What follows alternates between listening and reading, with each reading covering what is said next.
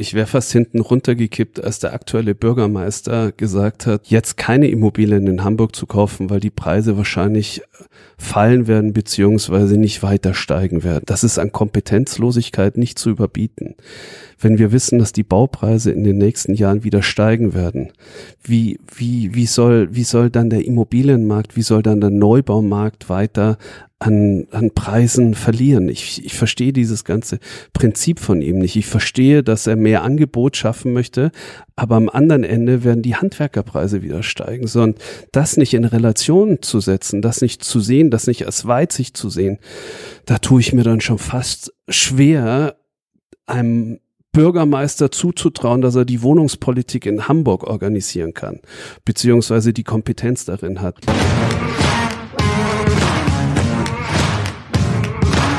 Dieser Beitrag wird euch präsentiert von der Initiative in meinem Stadtteil Wohnen bleiben, der Initiative für mehr Wohnungen und gegen Populismus. Sämtliche Informationen zu der Initiative findet ihr unter www.imswb.de.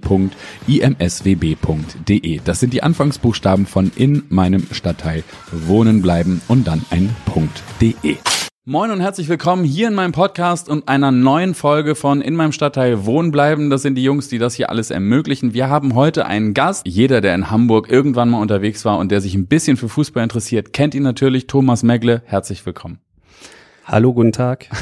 Und Thomas das äh, weiß vielleicht nicht jeder, ist nicht nur ehemaliger Fußballstar, sondern darüber hinaus auch Unternehmer. Darüber wollen wir heute ein bisschen reden. Äh, vorher aber ein bisschen natürlich, und das gehört hier in diese, in dieses Setup mit rein, dass wir einfach mal ein bisschen vorstellen, wer bist du eigentlich? Du bist Jahrgang 75 in München geboren, also Wahlhamburger. Wer will nicht hier bleiben, wenn er einmal hier beruflich zu tun hatte? Und du auch offensichtlich. Und dann warst du bei 1860 München die ganze, äh, die ganze Jugend durch. Bei Starnberg hast du gespielt. Ähm, dann das erste Mal bei St. Pauli, zwischendurch mal Rostock. Aufgestiegen mit St. Pauli 2000, 2001. Das Tor geschossen, Weltpokal-Sieger, äh, Besieger ähm, also ein Stück Hamburg-Geschichte. Dann bist du in äh, den ganzen Trainerbereich reingerutscht, wurdest Sportfunktionär und alles das kennt ihr natürlich auch aus dem Netz. Ich lasse euch auch nochmal den Eintrag von Wikipedia unten in den Beschreibungen da. Das ist nämlich heute nicht das Thema, sondern parallel zu deiner Fußballkarriere warst du immer auch als Unternehmer tätig. Also hast dich mal im Verlagswesen versucht, 2010 und dann ähm, ging es aber wie weiter? Dann wurde aus einem Verlagsunternehmen wurde ein Unternehmen, das sich beteiligt an Handwerksbetrieben, wenn ich das richtig verstanden habe.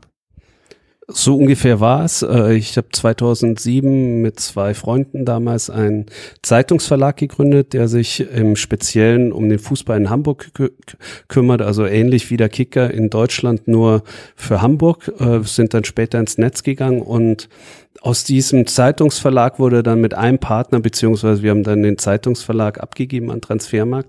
Und aus dieser Zeit entstand dann ein Handwerksbeteiligungsunternehmen, wo wir uns entschlossen haben, Handwerksbetriebe zu kaufen, zu managen und weiterzuentwickeln. Und das kam daher, weil der das damalige Frage, Partner, genau. der damalige Partner ähm, aus dem Bereich kam und in seinem Unternehmen ausgeschieden ist und das jetzt im wesentlich kleineren Stil wieder organisieren wollte. Und da suchte er noch einen Partner zusammen zusammen, weil wir beide Teamworker sind und unsere Unternehmung nicht alleine aufstellen wollten, haben wir gesagt, dann machen wir auch das zusammen. Also ich muss sagen, meine Frau hat sich kaputt gelacht, als ich ihr das erzählt habe, weil ich habe zwei linke Hände, zum Glück nicht zwei rechte, zum Glück nicht zwei linke Füße. Aber das war, das war schon relativ schwierig für mich, der schweren Nagel in die Wand bekommt und dann plötzlich am Handwerksbetrieb beteiligt ist. Und in der Zwischenzeit sind es äh, fünf Handwerksbetriebe, sind zwei Malereibetriebe in Hamburg, eine Klimatechnik in Hamburg, ein Maler in Hannover und eine Minderheitsbeteiligung am Klempner in Bremen. Das sind aktuell die, die, äh, die Beteiligung. Und ich habe dann selbst noch eine eigene Baufirma, mit der ich als GU auftrete. Das sind das sind so meine Unternehmungen in dem Bereich Handwerk, Verlagswesen. Habe ich mich dann doch zurückgezogen, weil das mhm. ist dann doch ein sehr schwieriges Geschäft, kam aus der Emotion heraus und viel Zeit reingesteckt, aber wenig, wenig damit äh, zurückgeholt. Deshalb haben wir dann irgendwann mal gesagt, komm, das, das lassen wir jetzt auch sein. Aber es war trotzdem eine lehrreiche Zeit und es hat viel Spaß gemacht. Die, die Frage ist, wie kommt man, also wie kommt man denn an Handwerksbetriebe? In welchem Moment sagt man so, den kaufe ich mir jetzt? Also das ist ja noch nicht mal in der Regel noch nicht mal irgendwas, was irgendwo gelistet ist oder so, sondern man findet die wie? Es, äh, also es gibt drei Möglichkeiten, beziehungsweise sehen wir drei Möglichkeiten, um an Handwerksbetriebe zu kommen. So das erste ist, dass man mit dem Meister selbst einen Betrieb gründet. Das zweite ist, ein, äh, unser Know-how mit einzubringen und einen Betrieb aus der Insolvenz zu holen. Das ist die zweite Möglichkeit. Und die dritte Möglichkeit ist dieses die klassische Übernahme, die wahrscheinlich in den nächsten Jahren immer häufiger vorkommt und es werden wahnsinnig viele Handwerksbetriebe auf den Markt kommen. Das ist die, das ist der Kauf eines Handwerksbetriebs vom Meister, der den Betrieb aus Altersgründen abgibt und keinen Nachfolger findet. Mhm. Und ähm, genau diese Art und Weise von Kauf kann man, kann man über M&A-Gesellschaften organisieren, die, die praktisch so ein Stück weit als Makler auftreten und dann Verkäufer und Käufer zusammenbringen. Auch dafür gibt es ein Geschäft. Immer wieder was Neues.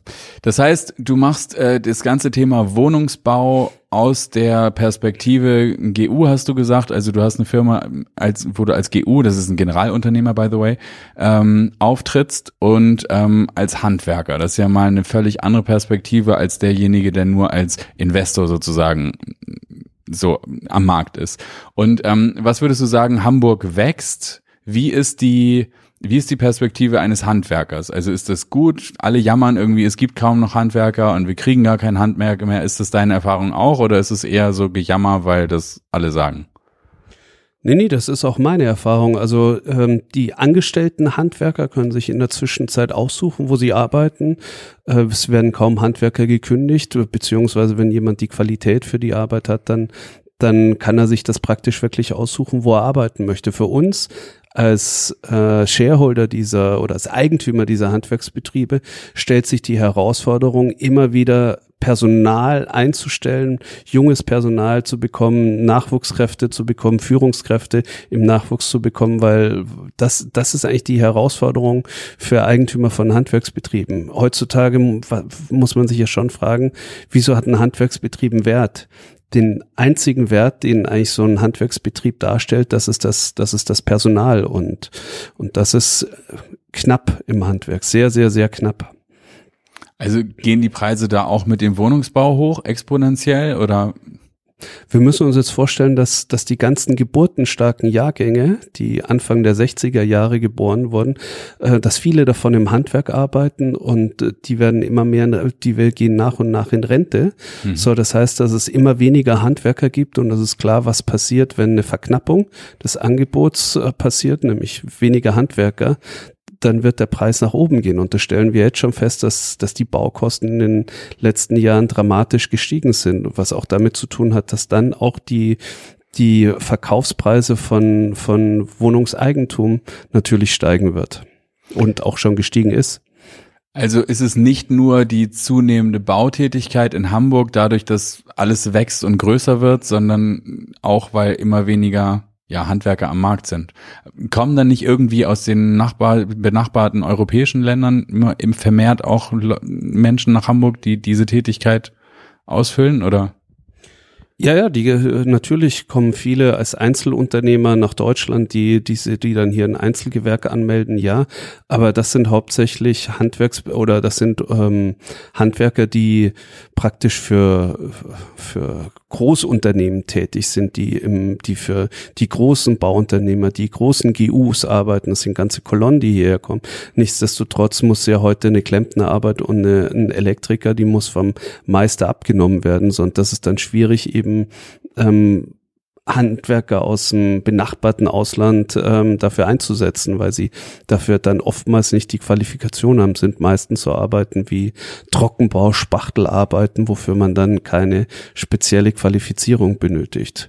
Aber da, damit wird im Moment gearbeitet, dass das, dass das einigermaßen aufgefangen wird, aber aber nichtsdestotrotz geht es ja auch viel um Sanierungsmaßnahmen von, von, von einzelnen Wohnungen, von, von Menschen, die Wohnungseigentum haben, die ein, zwei Wohnungen haben und die, die haben dann nicht das Netzwerk und können auf einen zurückgreifen, der, der aus dem Ausland hierher kommt und dann entsprechend für sie arbeitet. Das, das wird nicht funktionieren und die müssen dann immer wieder auf die deutschen Handwerksbetriebe zurückgreifen und man stellt fest, wie lange man heutzutage auf den Handwerker warten muss, dass er dann endlich mal zu einem nach Hause kommt und die Arbeit erledigt. Wie lange sind bei dir die Wartezeiten? wir arbeiten viel für Bestandskunden und die versuchen wir dann sehr, sehr, sehr gut abzuwickeln, dass dort so wenig Wartezeiten wie möglich entstehen. Also wir, wir sind jetzt nicht in dem Bereich tätig, dass wir großartig auf Akquise gehen und dann entsprechend viele Neukunden dazu holen. Okay, das heißt, ihr habt einen festen Stamm und der wird abgearbeitet, das war's. Wir haben, wir haben einen festen Stamm und es fallen immer mal 10, 15 Prozent raus, dann kommen wieder 10, 15 Prozent dazu. Das ist so dieses natürliche Thema, weil vielleicht äh, einige nicht immer Arbeit haben, aber aber am Ende des Tages arbeiten die Handwerksbetriebe jetzt mit mit ganz festen äh, Kunden zusammen. Und das hängt auch damit zusammen, dass die Zahlungsmoral in den, in, in, den letzten zehn Jahren bei einigen nicht die beste war und die fliegen halt dann aus so einem Netzwerk raus. Okay. Ähm, nun haben wir ja so staatliche Eingriffe in die Märkte mit Mietpreisbremsen, in Berlin sogar einen Mietpreisdeckel, egal ob der nun rechtlich Bestand hat, er wirkt offenmal schon, jedenfalls hört man es in irgendwelchen Nachrichten, irgendwelche Handwerker, die nun sagen, ja, so richtig gut war das jetzt für unser Geschäft nicht. Ähm, aber wenn du sagst, es gibt sowieso eine Überlastung des Mittelstands oder des Handwerks, ist es dann nicht genau das Richtige, jetzt erstmal den Markt zu bremsen mit so einer Mietpreisbremse? Also ketzerische Frage, aber merkt ihr davon überhaupt irgendwas? Spürt ihr irgendwas von diesen Markteingriffen?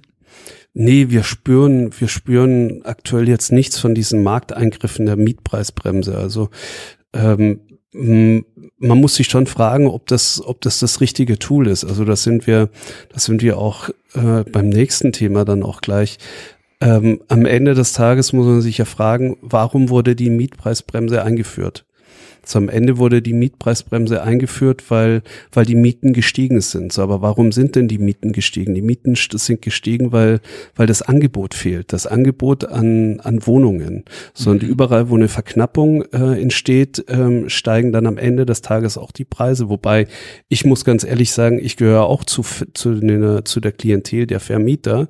Okay, wenn ich jetzt, wenn ich das jetzt mal bei mir sehe, ich habe aktuell eine Wohnung im Bestand, die ich, die ich vermieten möchte. So, das heißt, das das sind 55, 60 Quadratmeter unter 10 Euro in einer guten Lage. So, das heißt, dass ich, dass ich sowieso im Vergleich Hamburg mit den anderen europäischen Großstädten äh, jetzt auch nicht mietmäßig so als teuer empfinde, mhm. muss ich jetzt mal sagen. Das ist das eine.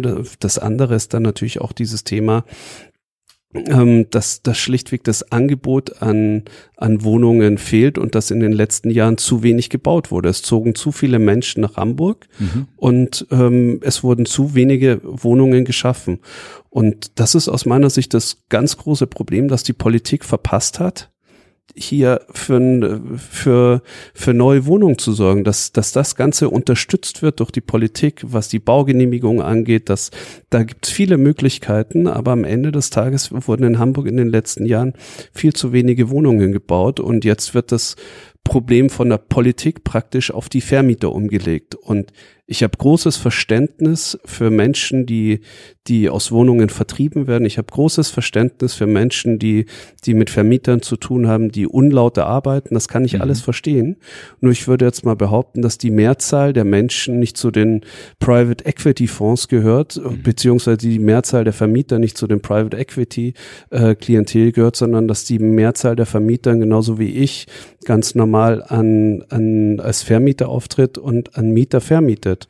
Und tendenziell möchte ich mich vom Staat nicht reglementieren lassen, was dieses Thema angeht. Das ist ja sowieso so ein Thema, wo man sich immer die Frage stellt, da gibt es so diesen größten, großen, bösen, vermeintlich anonymen Investor, der Vermieter ist und dem muss man jetzt das Handwerk legen. Aber du bist ja nun nachweislich mit allem, was du machst, sehr mittelständisch unterwegs. Ähm, ist dir nicht auch daran gelegen, gutes Verhältnis zu deinen Mietern haben? Hast du ein Verhältnis zu deinen Ver äh, äh, Mietern oder ist das eher so ein anonymes ja, ein Austausch von Rechnungen und Zahlungen? Oder hat man da noch ein Gefühl, ich weiß nicht, wie viele Wohnungen du hast, aber äh, hat man noch ein, eine Beziehung zu seinen Mietern oder eher nicht? Also ich würde sagen, dass ich zu fast allen meinen Mietern eine Beziehung habe. Also die kennen mich, ich stelle mich bei jedem Mieter vor. Ich sage, ich sage, wenn es Probleme gibt, wenden Sie sich bitte an die Verwaltung, wenden Sie sich an mich. Wir versuchen dann, versuchen dann auch vieles im, im Sinne des Mieters zu lösen. Also, mhm. also ich würde schon sagen, dass ich, dass ich zu ganz vielen ein sehr gutes Verhältnis habe. So, also dann, dann hast du ja sozusagen zwei Hüte auf, zum einen als Vermieter, aber auch zum anderen als Handwerker Mittelständler und dann die Frage an dich als jemand, der zum einen Wohnungen baut, aber zum anderen auch Wohnungen vermietet. Was müsste in Hamburg passieren, damit Hamburg wachsen kann? Also das, das erste ist natürlich äh, Hamburg wachsen, klar. Das heißt, dass, dass einfach schlichtweg mehr Wohnungen genehmigt werden müssen. Also okay. es ist, ist ja immer die Frage, äh, wie, wie das Ganze funktioniert. Es geht entweder wachsen wir in den Speckgürtel oder wir wachsen, wir wachsen in die Höhe. Mhm. So, das sind eigentlich die zwei Möglichkeiten, die es an der Stelle gibt. Dann, dann könnte man darüber nachdenken, mehr Gewerbe in Wohnungen zu wandeln. So, das sind jetzt erstmal, das sind mal erstmal die klassischen Themen, über die man dann mal nachdenken könnte und über die man sprechen könnte. Es würde aus meiner Sicht immer wesentlich mehr Sinn machen, als, als, als Staat zu reglementieren, als einzugreifen. So, das ist das erste aus äh, Wohnungssicht. Aber das zweite ist natürlich, dass wir das Handwerk attraktiv machen müssen. Mhm. Wir müssen das Handwerk für junge Leute attraktiv machen. Und ich habe selbst in der eigenen Familie gemerkt, äh, ich wollte meinen Neffen dazu bewegen, ins Handwerk zu gehen, bei uns eine Ausbildung in der Klimatechnik zu machen. Mhm.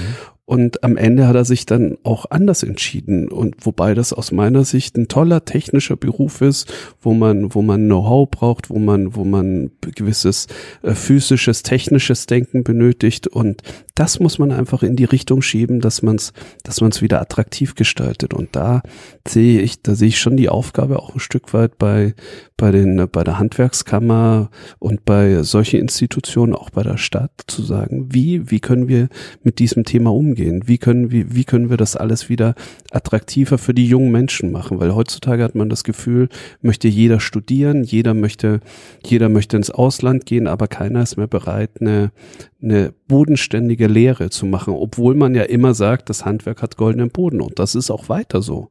Ich kann mich noch heißt, an mein, also was, was bedeutet das?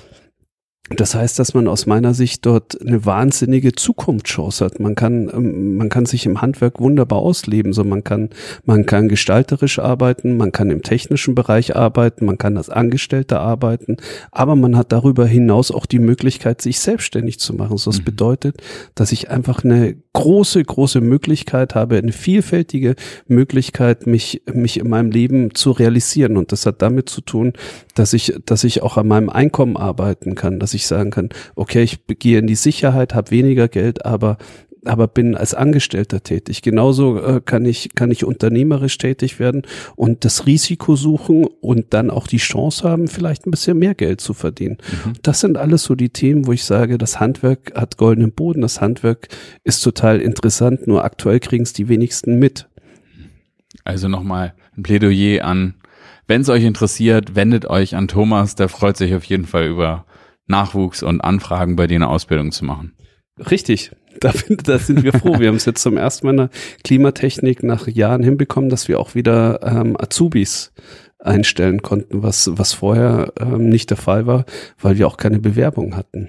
Als Vermieter. Also du als Vermieter hast natürlich das Thema, dass du jetzt durch die Mietpreisbremse gezwungen bist, bestimmte Kosten nur umlegen zu können, zu dürfen, wie auch immer man das formulieren möchte. Funktioniert das aus deiner Sicht?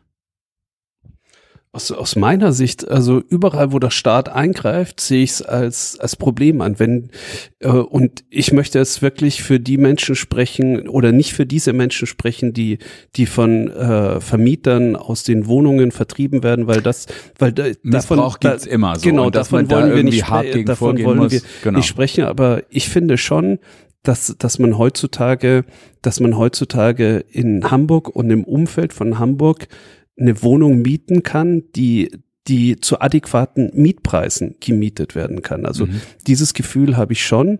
Und wenn ich das dann im internationalen Vergleich sehe, wenn ich dann sehe, was Bekannte von mir in London oder Paris an Miete bezahlen, mhm. dann sind wir im, im Städtevergleich doch deutlich darunter. Klar muss man dann auch immer Einkommen sehen. Aber jetzt ist natürlich die Frage, für mich, wo, wo ich sowieso ins Immobiliengeschäft eingestiegen bin, weil ich Aktien nicht verstehe, weil ich dieses genau. ganze, weil ich, weil ich dieses ganze Thema Aktienfonds nicht verstehe, aber aber ich wollte damals äh, einfach äh, ganz, ganz, ganz konservativ mit einer geringen Rendite in Immobilien einsteigen, weil ich das Geschäft verstehe. Ich kann es anfassen, ich habe eine Mieteinnahme, dagegen habe ich eine Bankfinanzierung, eine Tilgung, Verwalterkosten und Reparaturkosten, die mhm. immer auf einen zukommen. So, das bedeutet, wenn, wenn aber die Mietpreise durch eine Deckelung nicht steigen können oder die Indexierung nicht weitergreifen kann oder was es da auch alles für Themen gibt, dann, dann heißt es ja für mich, dass ich, dass ich auch irgendwann mal nicht mehr in der Lage sein kann, äh, aus den Erträgen heraus die Wohnungen zu sanieren, Reparaturen vorzunehmen.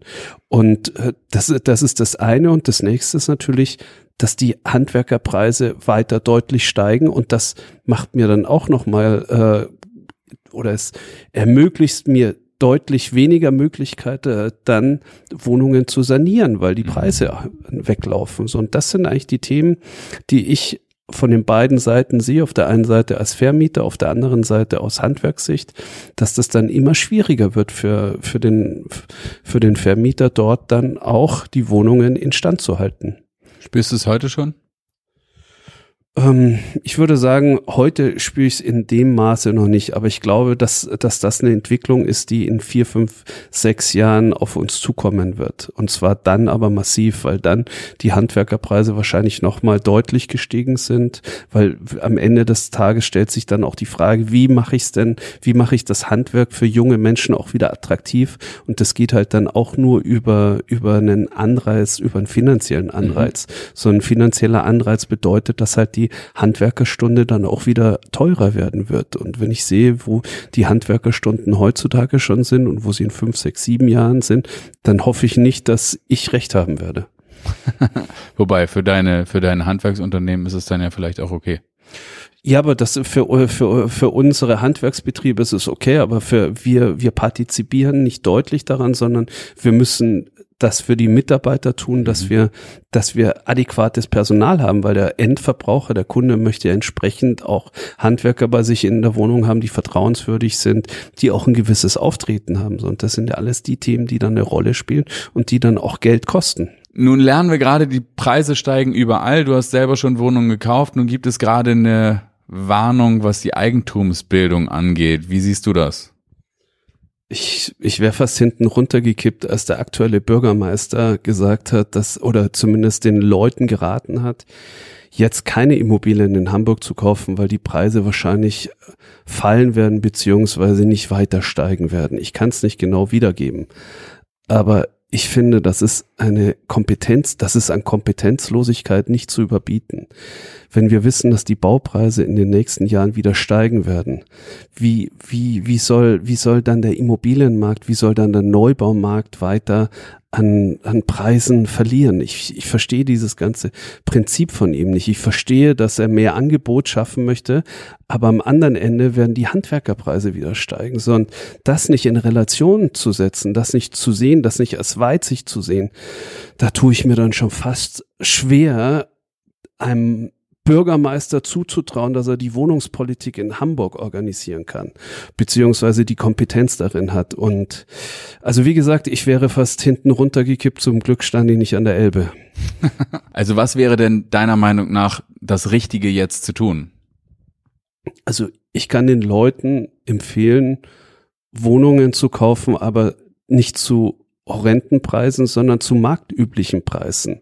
Gerade in der jetzigen Zinssituation, glaube ich, macht das total Sinn, sich mit einem ordentlichen Eigenkapital äh, in Eigenkapital zu investieren und dann Wohnungen zu kaufen, wenn es geht. Ähm, deshalb kann ich kann ich nicht verstehen, dass dass der Bürgermeister das anders sieht. Also ich würde ihm widersprechen und würde ein Eigenheim kaufen. Okay, und für die, die das Eigenkapital nicht haben, haben wir als Initiative sogar auch eine Idee für die Eigenkapitalersatzdarlehen und so weiter. Das könnte man aus staatlicher Sicht sogar ernsthaft organisieren, dass selbst Menschen, die im Moment das Eigenkapital haben, ins Eigenheim kommen können. Dann jetzt die Abschlussfrage. Im Moment, wenn wir über diese ganzen politischen Maßnahmen nachdenken, dann ist immer so ein bisschen, also da schwingt so mit, das sind Kapitalisten, das sind ganz große Heuschrecken, denen muss man das Handwerk legen. Nun bist du auch Vermieter. Ähm, fühlst du dich angesprochen, wenn man gegen den Vermieter vorgeht, weil der die Hamburger Bevölkerung auspresst? Also ich kann mich noch an Zeiten erinnern, vor 20, 25 Jahren, als keiner in den Immobilienmarkt wollte und man Wohnungen nachgeschmissen bekommen hat, mhm. weil alle in diesen Aktienhype eingestiegen sind. So, das heißt, äh, New Economy, Biotech und was es da alles für, für Themen gab. Ich habe dann auch kurzzeitig da mal äh, Geld investiert, gehabt mein erstes Profigeld und habe dann schnell festgestellt, dass, dass da ganz viel Geld ganz, ganz, ganz schnell weg sein kann. So und so bin mhm. ich ja in dem Immobilienbereich gelangt. Und ich kann von mir sagen, dass ich mich nicht als, als Heuschrecke, als Großinvestor, als Kapitalist sehe, als, als Monster des Ganzen, sondern, sondern ich versuche, meine Wohnungen in den Schuss, im Schuss zu halten. Ich versuche, ein gutes Verhältnis zu meinen Mietern zu haben. Ich versuche, Dinge zu realisieren äh, für die, für die Mieter, aber es gibt auch Dinge, die nicht realisiert werden können. Und das ist, das ist aus meiner Sicht das alles Entscheidende. Deshalb fühle ich mich nicht so, sondern fühle mich als als ganz normaler Vermieter auf einer ganz normalen emotionalen Ebene mit dem Mieter. Als Mittelständler, der gute Beziehungen zu seinen Kunden pflegt, weil am Ende sind ja Mieter auch immer Kunden. Gut, hast du zum Abschluss noch etwas, das du unbedingt sagen möchtest? Ist alles gesagt. okay, wenn alles gesagt ist. Ich hoffe, ihr hattet auch ein bisschen Spaß und habt das ein oder andere mitgenommen. Ein paar nützliche Links findet ihr unten in der Videobeschreibung. Ich freue mich auf die Diskussion mit euch. Ich danke dir herzlich, dass du hier bei mir im Podcast warst und bis zum nächsten Mal. Tschüss.